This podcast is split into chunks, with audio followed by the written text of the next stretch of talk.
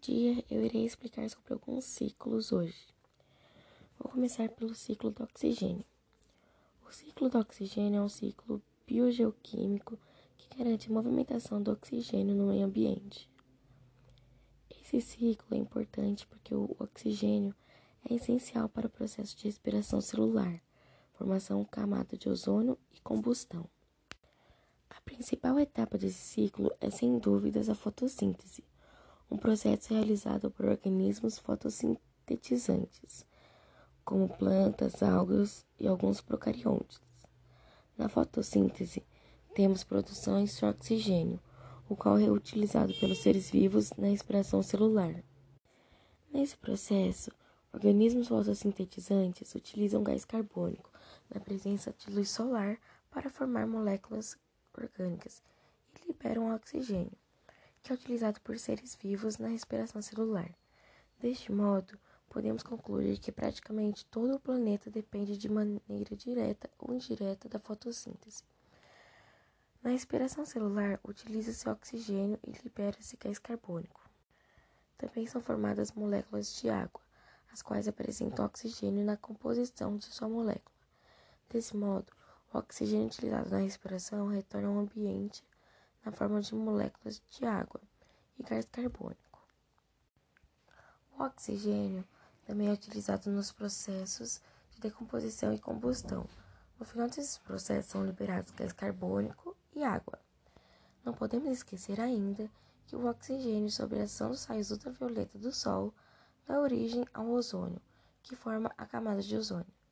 Essa camada diminui a incidência da radiação no planeta funcionando como um verdadeiro filtro protetor. Sem essa camada, teríamos um risco aumentado de sofrermos com maior incidência de câncer de pele, por exemplo. Agora, o ciclo do nitrogênio.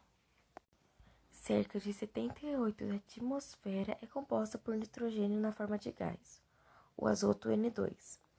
Esse elemento químico é muito importante, pois constitui as proteínas e os ácidos nucleicos Entretanto, os seres vivos, exceto alguns micro-organismos, não conseguem incorporar e utilizar o nitrogênio na forma de gás, obtendo esse nutriente na forma de íons amônio, NH4+, e os íons nitrato, NO3-.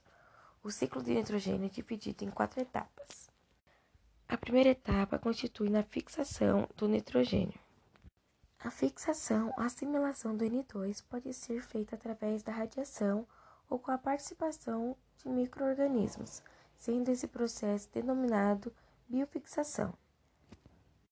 As cianobactérias dos gêneros Nostoc e Anabaena e as bactérias Azotobacter, Clostridium e Rhizobium vivem nas raízes de leguminosas. Esses organismos fixam o N2 atmosférico em uma forma utilizável pelos seres vivos, como amônio e nitrato. O N2 reage com o hidrogênio para formar amônio, NH3. A segunda etapa. A segunda etapa, conhecida como amonificação, pode ser obtida tanto pela ação dos biofixadores como pela decomposição de proteínas ácidos nucleicos, resíduos nitrogenados dos cadáveres excretas pelos decompositores, bactérias e fungos. Já a terceira etapa, conhecida como nitrificação, é a conversão da amônia a nitrato através da nitrificação, que é dividida em duas partes. A nitrosação converte a amônia NH3 em nitrito N-2 na ação das bactérias nitrificantes, que são autótrofas, que homosintetizantes e utilizam a energia de nitrificação para a síntese de substâncias orgânicas. A nitração, o nitrito N0-2, é liberado no solo e oxidado na nitrato, N0-3, por outras bactérias autótrofas quimiosintetizantes nítricas, Nitrobacter. O nitrato pode ser absorvido pelos vegetais na fabricação de suas proteínas e de seus ácidos nucleicos. O nitrogênio é liberado do corpo do organismo pela excreção de produtos nitrogenados ou e decomposição de organismos mortos pela ação dos decompositores, que também degradam proteínas dos organismos mortos, transformados em amônia. Quarta e última etapa: desnitrificação. As bactérias desnitrificantes transformam, utilizam o nitrato para oxidar compostos orgânicos e produzir energia, sendo transformadas em gás, reiniciando todo o ciclo. Agora, o ciclo do carbono. O carbono faz parte da constituição das moléculas orgânicas está presente na atmosfera como um gás de efeito estufa, o CO2. Está presente em diversos lugares na natureza, como na atmosfera, ambientes aquáticos, biomassa animal e vegetal combustíveis fósseis, entre outros. Ele pode ser dividido em biológico e geológico. No ciclo biológico, o carbono é assimilado em processos como a fotossíntese e a quimiossíntese e desenvolvido ao ambiente por meio da respiração, decomposição e ação humana. No ciclo geológico, o carbono sai da atmosfera por difusão para o ambiente aquático ou é levado pelas chuvas, formando uma solução ácida que leva à erosão de algumas rochas. No ambiente aquático, os íons liberados na erosão das rochas silicatadas são utilizados na produção de conchas de alguns organismos.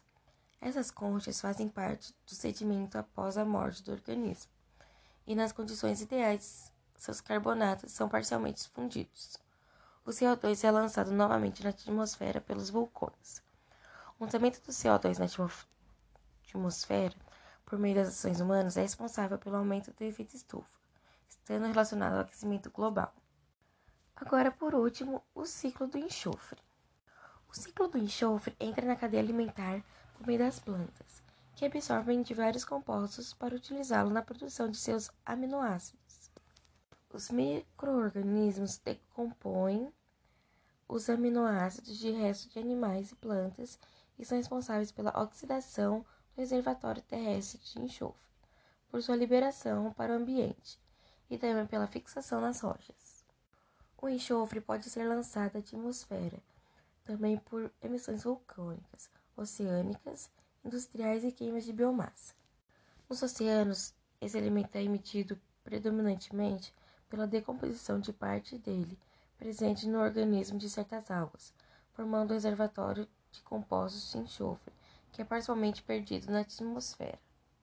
Assim que chega à atmosfera, o enxofre logo passa por um processo de oxidação.